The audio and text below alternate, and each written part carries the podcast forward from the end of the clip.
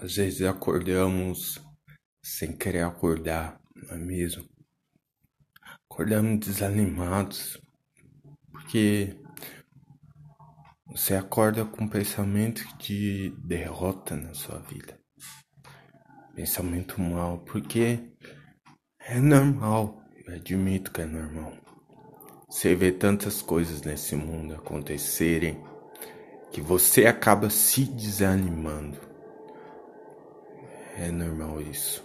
Guerras, fome. Estamos vivendo um holocausto, uma pandemia.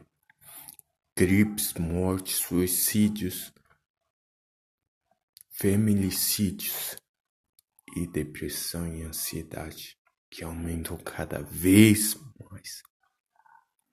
Mas deixa eu te falar, nada disso vai afetar seu futuro.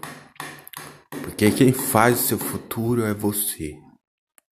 Quem sabe é você. Por isso ergue a cabeça. Eu não estou falando com qualquer um. Eu acho que eu estou falando com um vencedor. Um vencedor que almeja mais, almeja bastante a vitória, almeja o pódio. Então, levante a cabeça.